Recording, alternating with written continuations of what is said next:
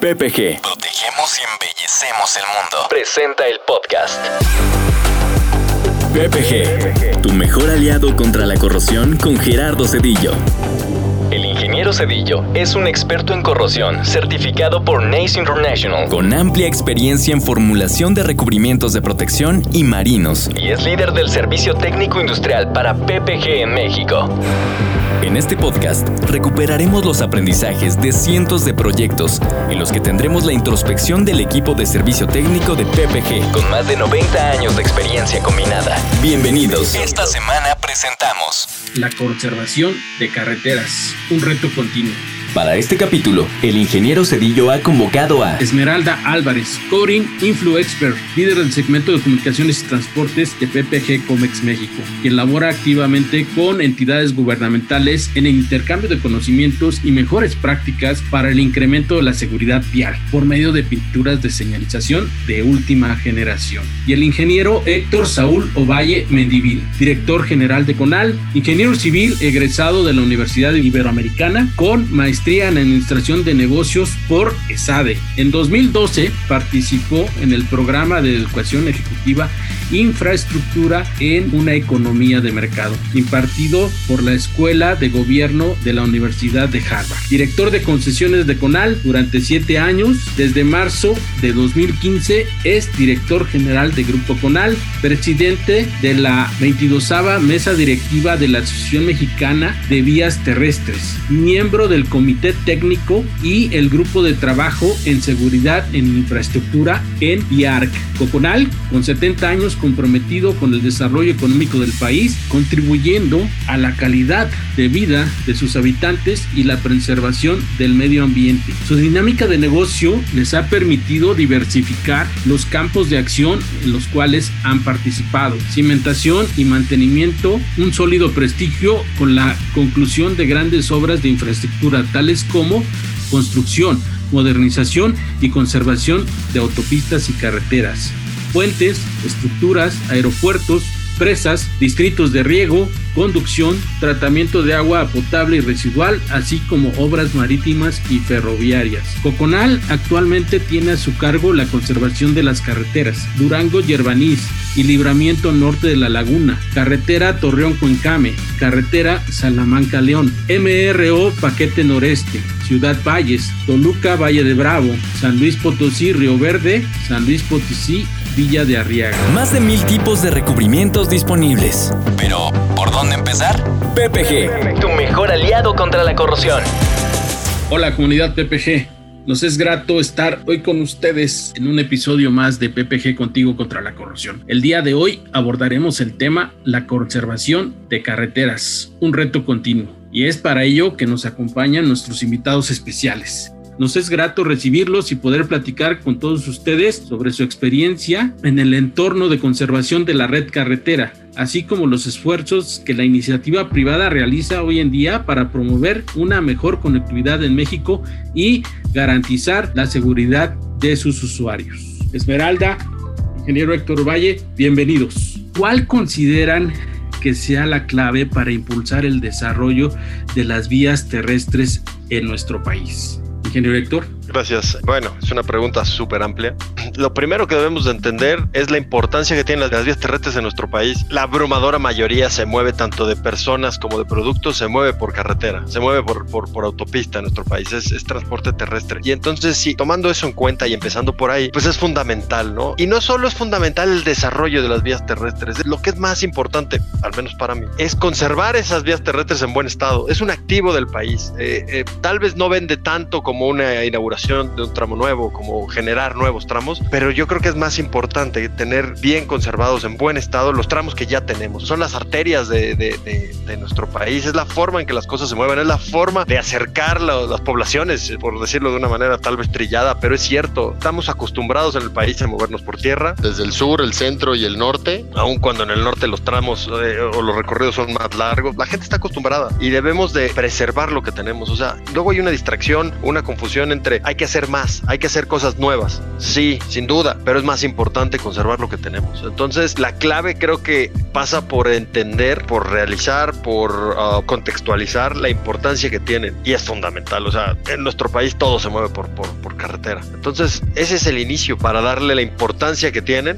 pero otra vez hay que tener en cuenta que si bien es importante hacer cosas nuevas, es mucho más importante conservar lo que tenemos. Por dos razones. Primero, porque ya existe y porque si dejamos que caiga su estado físico, el precio que hay que pagar para ponerlas a punto nuevamente es estratosférico. Coincido con Héctor, la verdad es que si entendiéramos el rol fundamental que juegan las carreteras en nuestro país para comunicarnos y comunicar a los estados y al mismo tiempo ayudar a incentivar la economía de nuestro país, considero que el trabajo conjunto del sector privado es pieza clave para desarrollar las vías terrestres, ya que la falta de recursos para la conservación de carreteras es un área de oportunidad donde sin duda el sector privado juega un papel importante debido a que solventa la inversión que hoy el gobierno no puede soportar por la conservación de estas carreteras. Esta parte de la iniciativa privada nos ayuda a tener carreteras en mejores condiciones porque como menciona Héctor, la idea no es seguir sumando carreteras, sino conservar lo que ya tenemos y garantizar la seguridad vial para todos los que somos usuarios. Al hablar de seguridad vial, al hablar de conservación de carreteras, ¿cuál es la estrategia que han implementado la iniciativa privada para asegurar el mantenimiento de carreteras y que éstas estén en buen estado para evitar como ya dijimos, sobre costos de operación, tiempos y demoras que perjudiquen la competitividad nacional. Algo muy importante que mencionaste, Héctor, es que las carreteras unen al país, no solo comercialmente, sino también hablemos de que unen a familia. ¿Nos puedes comentar cuáles son estas iniciativas? Es muy complicado hablar de una estrategia per se, ¿no? O una estrategia única. Yo creo que para abordar eso tendríamos que hacerlo de una forma muy general, porque cada proyecto, cada zona, cada tipo de tránsito es es, diferente y afecta o, tiene una injerencia distinta en los tramos carreteros. Pero lo primero es, pues hay que saber de dónde venimos. Y me refiero a los tramos carreteros. Hay que saber su estado físico actual. Si es posible, hay que tener su diseño para saber de dónde venimos. Y luego tener una proyección de, crecimiento. En el país, pues tenemos un tema que todos lo conocemos y tenemos sobrepesos en, en los vehículos. Y eso tiene una afectación en los tramos carreteros muy importante. Entonces luego decimos, bueno, a ver, ¿cuántos vehículos van a pasar? Tantos. Ah, ok, diseñemos para tanto y pues no se cumple. Pues claro que no se cumple. Tenemos sobrepesos en los vehículos de carga, en algunos, ¿no? Claro, mientras más nos acercamos a la frontera norte, ese es menos problema, porque los vehículos que tienen la intención de, de, hacer transfers o cruces, pues tienen que respetar esos pesos y medidas. Entonces, lo primero es ver dónde estamos. Eso es bien importante, es ver dónde estamos. Y luego, un tema que mencionó Esmeralda muy importante con el cuestionamiento anterior es la participación de la iniciativa privada. Y el tema de la iniciativa privada tiene varias aristas que ver. La primera es, se dedica a eso o a ese tramo puntual en vez de una red grande como lo es el, el, gobierno. Y eso complica, ¿no? El mayor volumen complica poder tener más precisión. Es sencillo. No es que el gobierno lo haga mal, es que es demasiado lo que tiene que ver. Y eso es lo que no ayuda, ¿no?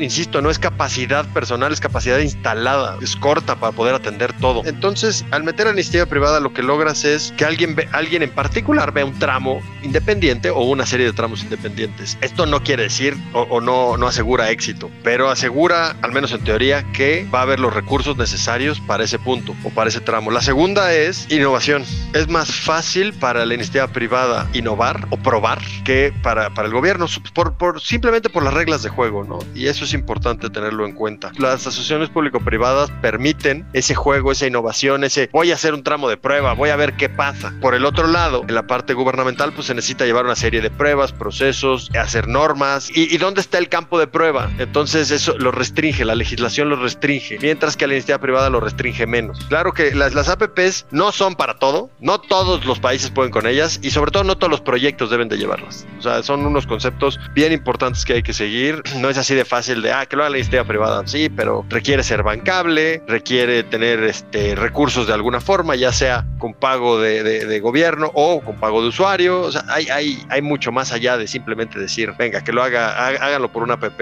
Regresando a la pregunta en sí, yo creo, o, o al menos tampoco puedo hablar por toda la iniciativa privada, puedo hablar por lo que hacemos nosotros y es ver el pasado, ver de dónde venimos, tienes que hacer diferentes pruebas en el tramo o en cada tramo y luego tienes que empezar a diseñar al tiempo. O llevo unos años habiendo un debate muy divertido entre si es mejor concreto hidráulico o concreto asfáltico. Cada quien tiene su, visión, cada quien tiene su perspectiva. Se dice que uno dura mucho más que el otro. No, no es así. Uno tiene unas ventajas, otro tiene otras ventajas. Pero aquí el tema es conocer de dónde vengo, tener una perspectiva de dónde voy, en cuanto al tramo me refiero, y poder ser creativos, innovar. Para el gobierno en un APP lo que más le interesa es alinear incentivos y alinear objetivos. Y ese, ese, es todo el chiste o toda la idea o todo el concepto de una asociación público-privada. Pero requiere mucho trabajo de, insisto, ver dónde estás o de dónde vienes, qué quieres y ahora sí, cómo lo vamos a hacer, cómo lo hacemos que sea más, más costo efectivo, cómo innovamos ¿Y cómo mantenemos el activo bien? No hay una sola estrategia, cada quien tiene la suya y me refiero a cada ente privado tiene su estrategia. De hecho, se puede ver en las autopistas que maneja cada quien, se puede ver el acercamiento que se tiene, si te importa más la conservación, si te importa más el servicio, si te importa más este, nada más la parte financiera, o sea, hay, hay, hay, hay diversos acercamientos. Lo importante es al alinear objetivos que se cubra ese, esa función o esa finalidad y es que estén en buen estado, con el mejor costo para el usuario, porque al final el costo lo absorbe el usuario, ya sea por pago por uso o por pago por gobierno. Al final, todo lo que se diga que es pagado o, o cubierto con fondos gubernamentales es pagado y cubierto con fondos de impuestos. Entonces es lo mismo, ¿no? Todo viene de los usuarios o de la gente, ya sea un usuario de una carretera en Chiapas que lo puede pagar alguien en Chihuahua o la misma persona de Chiapas por pagarlo ahí en la caseta, ¿no? Estrategia debería ser alinear objetivos, tanto de la parte gubernamental como de la parte privada. Yo sé que no te puede contestar tal vez de la forma más directa esto de qué estrategia se ha implementado en la iniciativa privada, porque no existe una sola. Cada ente privado tiene su propia estrategia, es, es un tanto complejo y su propio acercamiento. Lo importante es a dónde vamos, ¿no? Y de dónde vamos es conservar los proyectos carreteros, ya sea autopistas, ya sea carreteras, ya sea caminos, para el bien del usuario. Se manda el comentario de Héctor. Coincido totalmente. Cada proyecto tiene su reto muy particular. Cada que nos enfrentamos a un proyecto, tratamos en PPG Comex de adaptarnos a estos retos y ofrecer las mejores tecnologías. Sabemos y estamos conscientes de la importancia de la estrategia del uso de nuevas tecnologías, pues que se adapten a los retos actuales de nuestros clientes. Por ello hemos mantenido una fuerte apuesta por la innovación. Recientemente anunciamos la adquisición de Enisflin, empresa global líder de fabricación de pinturas de tráfico, que viene a sumar a la estrategia comercial para ampliar aún más nuestra oferta de productos, pues con el fin de ofrecer al mercado nuevas tecnologías que se utilizan en países de primer mundo. Y muestra de ello es la nueva pintura de tráfico base agua doble espesor, que viene a sumar sin duda a esta estrategia, ya que es un producto ecológico, de secado rápido además a altos espesores. Y esta tecnología nos ayuda a ofrecerle a nuestros clientes un producto de mayor desempeño para sus proyectos carreteros, en donde nosotros como usuarios vamos a tener una mayor visibilidad en condiciones de lluvia, niebla o inclusive poca iluminación en carreteras. Y sin duda, pues yo creo que Héctor comentó algo muy importante. No existe una estrategia en particular. Creo que hoy el reto tanto de fabricantes de pintura como de, los, de las empresas encargadas de conservación es conocer el estado actual en el cual se encuentran sus carreteras y ofrecer el mejor estándar de desempeño para todos los que transitamos por él. Ahí está el punto clave, lo que dijo Esmeralda. Este tipo de acciones o este tipo de, de innovaciones o de nuevos productos hacen una cohesión muy adecuada con cada uno de nosotros para mejorar de forma más duradera, más rápida y más económica cada proyecto. O sea, aquí ahí habla de pintura, sí, pintura es un tema, asfalto es otro tema, el equipo de construcción es otro tema. Entonces vamos sumando lo que cada quien sabe y conoce y, y lo implementamos. Y en ese camino, cada quien va viendo en su área qué puede mejorar, como es el caso de lo que me acaba de mencionar Esmeralda. Mejoramos este elemento. Ok, está muy bien, ese es uno. Y luego por otro lado, alguien llega y dice, oye, le hice X cosa a tal equipo de construcción y ahora es más eficiente en esto. Ah, otro elemento más. Y entonces, de cierta manera, todos nos alineamos a un mismo objetivo. Y entonces tenemos que lograr juntarnos, platicar, negociar e implementar. Siguiendo con esta temática y, ya que has tocado el punto de las APPs, hoy en día, ¿cuál es el gran reto que afrontan precisamente las APP para elevar la competitividad a través de la infraestructura carretera? Hombre, esa es una cuestión que no tiene una respuesta real. La verdad es que lo primero es, ¿cuál es el gran reto que afrontan las APPs? Bueno, el gran reto es elevar la competitividad con costos adecuados para el Estado. Empecemos por ahí. Después, lo que les comentaba hace rato que por, por accidente me adelanté, me adelanté porque me gusta mucho ese tema no todos los proyectos son para PPs. No, no, no. Eso es un, es un primer paradigma que es importante romper. No es, ah, no hay dinero, vamos a hacerlo como APP. No necesariamente. ¿no? Este, creo que eh, las APPs han sido muy socorridas en el mundo, en nuestro país. Por fortuna, en nuestro país, yo les diría en un número general que el 96, 97% de los proyectos carreteros que están bajo la modalidad de APP son un éxito, lo cual hace que el proyecto sea un, eh, o sea, que los proyectos en general sean un éxito, ¿no? O sea, el, uso de esta modalidad. Más allá de los problemas que hubo en los 90 con los proyectos concesionados, porque las concesiones son una modalidad de APP, ese tuvo un origen de, errores de tránsito y, el tema financiero que hubo en esos momentos, pero en el tiempo los proyectos se recomponen. Ahora, el gran reto es dual, o sea, uno de los grandes retos es dual y tiene mucho que ver con la interacción entre promotor, que es el gobierno, y el ejecutor, que es el privado, y es otra vez alinear objetivos. Mientras más claro sea el objetivo, mientras más claras sean las reglas de juego para ambos, es mejor. Mientras menos apretado estés, porque el, el, ejemplo muy curioso es en los títulos de concesión de los proyectos de antes. En los 90 los títulos de concesión eran de 15 hojas hoy son como de 100. ¿Y eso que hace? Aprieta más, o sea, amarra las manos de todos, porque siempre mayor flexibilidad es buena. Es buena porque siempre va a haber cosas que resolver, cosas que no se previeron. Bueno, ahorita el ejemplo es el COVID, el ejemplo que, que, está de moda, con todo el respeto que eso merece, porque es un tema fatal o terrible que está pasando, pero el COVID bajó los ingresos de las concesiones en los 40%. ¿Y eso qué? Eso no está, no está tipificado ni estipulado en ningún lugar. Causa de fuerza mayor, ¿será? No sé, o sea, son, son cosas muy complicadas que mientras más flexibilidad tenga la interacción entre promovente y la iniciativa privada, es mejor porque pueden resolver las formas o lo, pueden resolver las situaciones que aparezcan, ¿no? Entonces, las APP son un excelente modelo si se entiende bien y si el proyecto da para ello y si la bancabilidad y el momento financiero dan para ello. Porque uno podría pensar, bueno, si no es bancable, pues el Estado le puede poner dinero. Sí, hasta cierto punto. Entonces, eso hace que, insisto, que no todo proyecto pueda ser susceptible a una APP. Otro gran reto es lograr la conjunción, porque luego nos vemos como, como, como rivales entre el Estado y los privados, y no debe ser así. Es una sociedad, realmente es una sociedad, tan, tan así que el nombre empieza, es una asociación entre uno y otro. No es como una cliente-proveedor, no, es una asociación y, tenemos que verla como eso. Entonces, si bien tenemos gran experiencia en el país, tanto en el lado privado como en el público con las APPs, también hay varios elementos que es importante, pues yo diría renovarlos, actualizarlos, sobre todo en conceptos. Sin duda, insisto, es una gran modalidad, o al menos a mí es una modalidad que me parece muy adecuada en sus dos grandes versiones. Una es pagas por uso, que se me hace de lo más justo que hay, y la otra es pago gubernamental, porque hay proyectos que o no tienen fuente de repago directa o la fuente de repago prefiere el gobierno con toda razón que él la tome, él, le llegue directo y él paga en vez de que sea riesgo usuario. ¿no? En, este concepto estoy llegando a una, al gran reto y y el gran reto es entender bien el concepto, entender bien cómo funcionan, entender que una app también tiene una transferencia de riesgos importantes. Hay riesgos que el privado no puede tomar, hay riesgos que el privado debe de tomar y que esa, esa transferencia de riesgos sea, uno, adecuada y dos, iba a decir justa, pero, pero eso tiene mucho que ver con lo adecuado, ¿no? Al final, si logramos hacer una transferencia de riesgos correcta, el proyecto tiene muchas posibilidades de funcionar. Entonces es actualizar conceptos, romper esa idea de que todo se puede hacer con una app porque no todo se puede hacer con una app.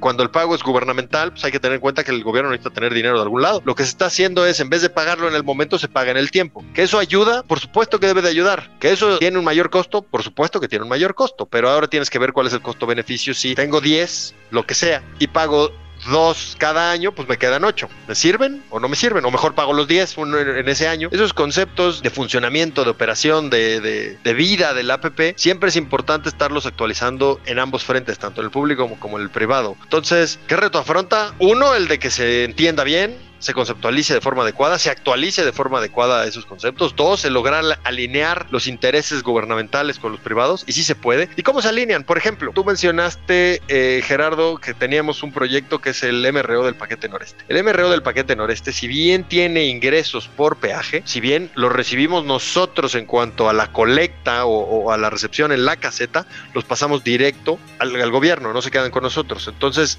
no los vemos como debe ser. Pero entonces, ¿cuál es? ¿Dónde alineamos? Ah, porque si no está en buen estado, nos van deduciendo el pago. Entonces, al Estado le interesa que la carretera esté en buen estado y te da estos 10 estándares son más, pero digamos 10 estándares que debes de cumplir y te califica sobre esos 10. Cada uno que no cumpla te va deduciendo tu pago. Entonces a ti te interesa que esté bien y entonces ahí está un, alineamiento de intereses de forma adecuada. Y de intereses me refiero de objetivos, pues no, no, de, no de un tema de intereses financieros, sino de intereses objetivos. Y entonces ahí a los dos nos importa lo mismo, por diferentes razones, pero a los dos nos importa lo mismo. ¿Por cuáles son las diferentes razones? Al gobierno le interesa porque es un servicio que debe estar en forma, en estado adecuado. A nosotros nos interesa porque si está en estado adecuado, nos pagan lo que, nos lo que esperábamos que nos pagaran. Y así cumplimos con toda la, la, la cascada que debemos de cumplir. Pero ese es un ejemplo de alinear intereses de forma adecuada. Y ese es un reto también muy importante porque luego no se hace así, no se ve así. No todos los proyectos se pueden hacer así. Y mientras más podamos alinear objetivos, mejores propuestas hay, más certidumbre hay, para gobierno, para privado, para el usuario, y entonces logramos elevar esa competitividad que mencionas. ¿Por qué? Porque está en mejor estado. Ese es el objetivo al final, que se mantenga en el mejor estado la, la, la infraestructura carretera, que, le, que es muy necesaria, o oh, sí, que hay que hacerlo en todos lados, sí, también en las carreteras que no son de cuota, y entonces ahí es un pago de, de gobierno, y entonces tienes que ver cómo, de dónde lo sacas, ¿no? Pero ese balance es el más importante, lograr alinear los objetivos entre unos y otros. Sí, totalmente de acuerdo con Héctor. La verdad es que, híjole, una pregunta muy abierta. Elevar la competitividad de nuestra infraestructura carretera depende de muchos factores, como ya mencionó Héctor, y condiciones que lo garanticen también, ¿no? Todos los que participamos en esta actividad somos parte fundamental del proceso. Sin duda, como dice Héctor, con nuestras innovaciones, con nuestra propuesta de nuevas tecnologías, con el acompañamiento que damos en, a capacitar a nuestros clientes para que conozcan y aprendan a, a utilizar estas nuevas tecnologías y puedan sacar el mayor provecho. No olvidemos aquí un punto muy importante. Todos somos usuarios de las carreteras. A todos nos impacta directamente el que estén estas carreteras en mal estado. Sin duda alguna, yo, yo creo que si podría mencionar algunas estrategias creo que sería incrementar los niveles de inversión y tecnología mediante materiales y procesos constructivos que ayuden a garantizar el cumplimiento de los estándares de desempeño con los cuales pues hoy son medidas estas APPs y que nos ayuden a generar mejor seguridad y confort para todos los que las utilizamos. Yo creo que un, un último sería continuar impulsando la actualización de normas e implementación de estándares de desempeño para el cumplimiento de calidad. Hoy los retos de cada proyecto son tan particulares que hoy la normativa se ha quedado un poco corta en todo lo que podríamos seguir avanzando, ¿no? Pues estos son como mis, mis, mis comentarios respecto a la, a la pregunta, Cedillo. Héctor, eh, has comentado algo muy importante, esa contribución que deben de tener en cuanto al tema de las APP, esa equidad y sobre todo esa negociación a la cual se debe de llegar. Hoy Coconal, como ya hemos dicho, tiene más de 70 años ya contribuyendo, desarrollando y obviamente influyendo en el cambio futuro de, de, nuestro país.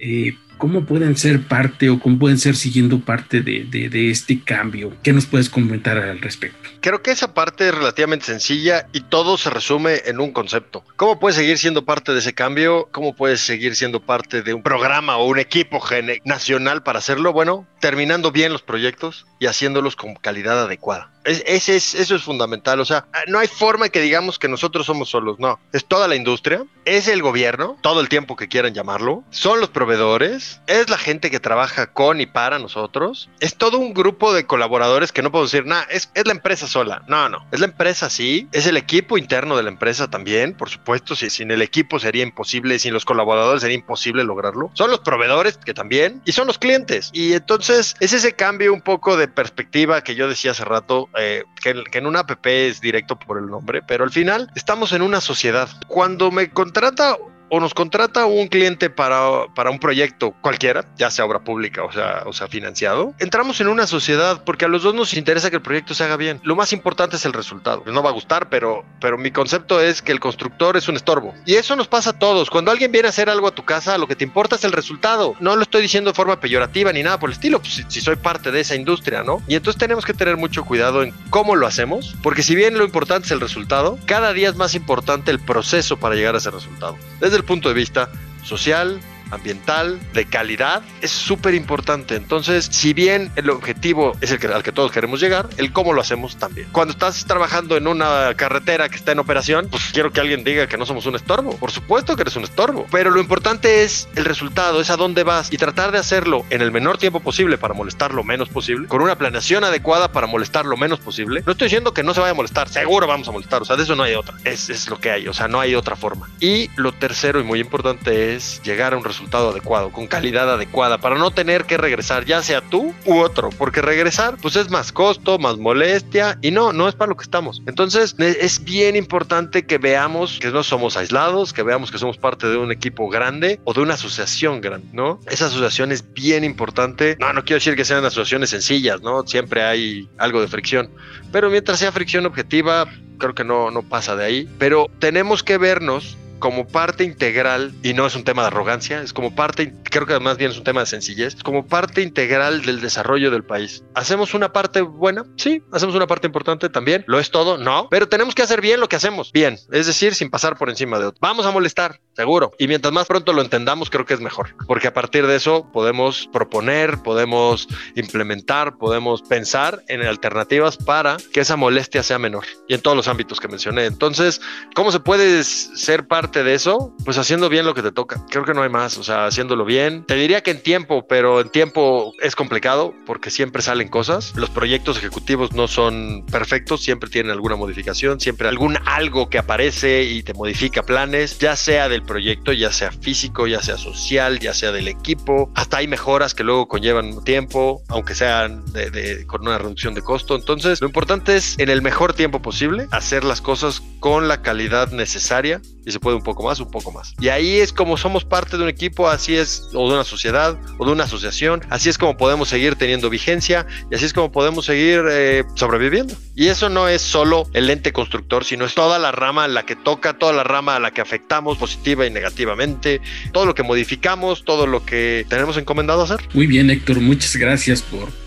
por estos conceptos, por esta breve descripción de todos los sucesos, todos los temas y, lo que es parte de, la conservación de carreteras en, nuestro país. Agradezco mucho la intervención el día de hoy a ti, a Esmeralda. Gracias por compartir con nosotros cómo ustedes pueden eh, eh, ser parte de este eh, propósito, de este desarrollo del país y también ver la importancia de lo que ustedes hacen allá afuera. Eh, obviamente esto se ve reflejado en la seguridad vial, en las vías de comunicación en México y eh, por tal motivo los invitamos a consultar nuestra página en internet en donde pueden consultar más información sobre nuestras tecnologías con las cuales cuenta PPG para cubrir todas y cada una de las necesidades y requerimientos en temas de señalamiento vial. Agradecemos su atención y los invitamos a nuestro siguiente episodio de podcast. Excelente día. Hasta luego. Gracias por escuchar PPG, tu mejor aliado contra la corrosión. Estaremos de regreso en un par de semanas. Mientras tanto, puedes consultar nuestras soluciones contra la corrosión en www.ppgpmc.com o escríbenos al correo solucionesindustriales.ppg.com. Hasta la próxima.